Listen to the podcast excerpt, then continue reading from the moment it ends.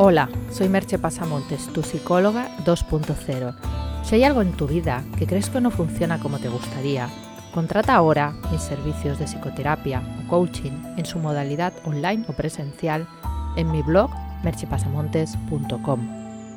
Allí también encontrarás links para la descarga de mis libros digitales. El podcast de hoy lleva por título 10 mentiras sobre emprender. El tema de los emprendedores sigue estando de moda. Allá por el año 2008, cuando hacía poco que había empezado con este blog, éramos unos pocos los que hablábamos sobre la opción de emprender. En blogs, charlas y demás eventos, o en su versión más sencilla sobre la opción de establecerse por cuenta propia, como una opción viable de ganarse la vida y a la vez disfrutar de lo que se hace sin la presión de tener un jefe.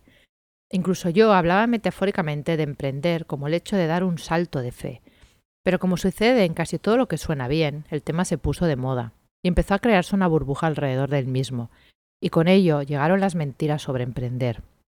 Hoy te voy a contar unas cuantas, y a la vez también, con información aportada por mis clientes, te doy mi opinión más sosegada y tal vez no tan vendible y marketingiana sobre emprender, pero más real. Ahí van las 10 mentiras sobre emprender. La primera, hay que tener una idea original.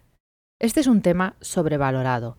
Muchos de los grandes negocios son copias o adaptaciones de negocios que ya funcionan en otros países, o son una modificación de algo que ya existe. Sí, existen también creaciones realmente originales, pero en cualquier caso eso sería un primer paso y no determina casi nada.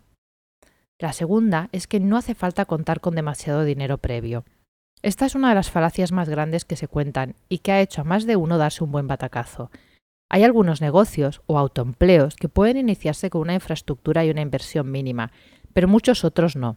Muchos de los grandes éxitos empresariales a los que hemos asistido en los últimos años han empezado con una inversión inicial bastante fuerte. Digamos que entre medio millón y un millón de euros. Es obvio que pueden empezarse negocios y proyectos con mucho menos, si no yo no estaría aquí, y que incluso pueden salir bien. No me cabe la menor duda, pero hay muchos otros en los que eso no va a funcionar por mucho que el storytelling, la historia que te cuentan de la empresa, te diga lo contrario. La tercera es que se puede empezar con la inversión de familia y amigos. Este punto sería muy similar al anterior, pero para romper ese mito de empezar con lo propio. Si ya tienes dinero propio y personas que pueden ayudarte, tienes realmente una buena base de inicio, pero la realidad es que muchas personas que se plantean emprender no cuentan con esos medios. Y lo que es muy importante es tener un colchón financiero que te permita resistir todo ese tiempo que va a pasar desde que inicias el negocio hasta que puedes realmente vivir de él. Que a veces podemos hablar de un periodo de varios años. Otro tema es el trabajo por cuenta propia, en que esos tiempos pueden reducirse bastante, y la inversión inicial también, pero igualmente es necesario que te puedas mantener hasta que el proyecto te funcione, y eso nunca sabemos exactamente cuándo va a suceder. La cuarta mentira es que se puede empezar desde un garaje. Sería un poco redundar en lo mismo, pero es que esos mitos han hecho mucho daño. Si tu negocio necesita una infraestructura, has de poderla pagar para empezar. Claro que hay afortunados que tienen una idea y logran desarrollarla desde un espacio de coworking, pero son los menos. Los datos dicen que el 80% de las pymes no llegan a los 5 años de vida. No es por desanimar, pero ser realista. Hay que emprender con pasión, pero con sentido común. La quinta mentira es que España es un buen lugar para emprender. No lo es. Ni lo dudes que no lo es. El tema del emprendimiento nos viene de Estados Unidos y allí tienen una cultura diametralmente opuesta a la nuestra. El Estado es, mínimamente intervencionista y escasamente protector. La gente tiene muy claro que han de buscarse la vida por sí mismos, pero también que si son buenos y lo hacen, la recompensa económica puede ser muy grande. En España las cosas no funcionan así y la gente no es tan proclive, proclive como allí a pagar por los productos y servicios por los que conseguir clientes aquí es mucho más complicado. Puede hacerse, pero es más difícil y hay que ser consciente de ellos, de ello. La sexta mentira es que no se necesitan padrinos, solo inversores. Tener inversores ya es tener padrinos en algún sentido, pero es que muchas veces no consigues inversores si no tienes contactos. Yo conozco gente que tiene personas dispuestas a invertir en lo que hagan, no importa mucho qué, por ser ellos, y personas con grandes proyectos que no consiguen financiación. Y no solo es el tema económico, son, como te he dicho, los contactos.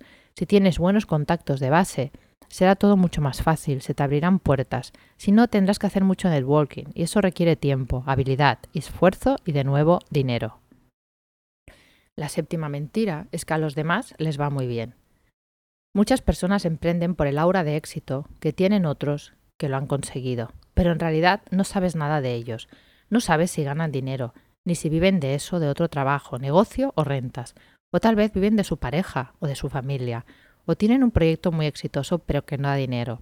Esos casos existen, aunque por razones obvias no pueda nombrarlos. La octava mentira.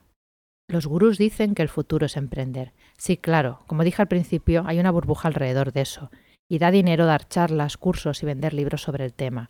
Pero muchos de esos gurús hablan desde su atalaya, desde una posición de seguridad que no sabes cómo han conseguido. Por lo que te cuenten luego de cómo se creó esa empresa, e-, eso no tiene por qué ser realmente cierto. Como se decía hace años en el mundo del periodismo, no dejes que la verdad te estropee una buena noticia o una buena historia. La novena mentira es que es una salida para el paro. Si estás en paro y no tienes una idea clara de lo que te gustaría hacer, ni una afición que, que se pueda transformar en un plan B, ni una profesión fácilmente convertible en autónoma, ni un gusto por los riesgos, ni un colchón financiero, es más que probable que emprender sea una temeridad que no te puedes permitir. Si no sabes cómo empezar a buscar trabajo, puedes escuchar o leerte el post que hice sobre las nueve pautas a seguir si has perdido el empleo. Y en Internet encontrarás, a poco que busques, muchos más lugares con recursos, ideas y pautas de cómo hacerlo. La décima mentira es que puedes emprender, que puedes hacerlo sin asesoramiento. Unas sesiones de coaching o mentoring cuestan muchísimo menos que el error que puedes cometer si te metes en algo que no te conviene. A veces te enamoras tanto de tu idea o proyecto que eres incapaz de ver la realidad. No caigas en esa trampa pensando que así ahorras dinero. A pesar de lo dicho, yo creo en emprender y en autoemplearse. Espero que esto no te haya desanimado si realmente tienes ganas, un proyecto e ilusión por salir adelante. Ya escribí, escribí sobre las 12 razones para ser freelance hace un tiempo, que puedes también repasarlo, y sobre crear tu propio empleo y emprender en el momento adecuado. Son todo temas que puedes volver a releer o escuchar si te apetece.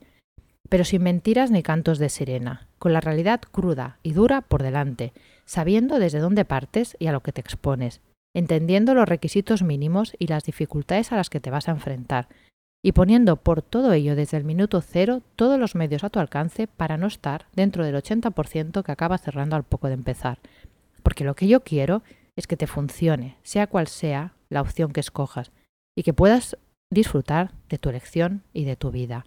Y si necesitas que te ayude en algo, sabes que puedes contar conmigo. Te dejo con una pregunta.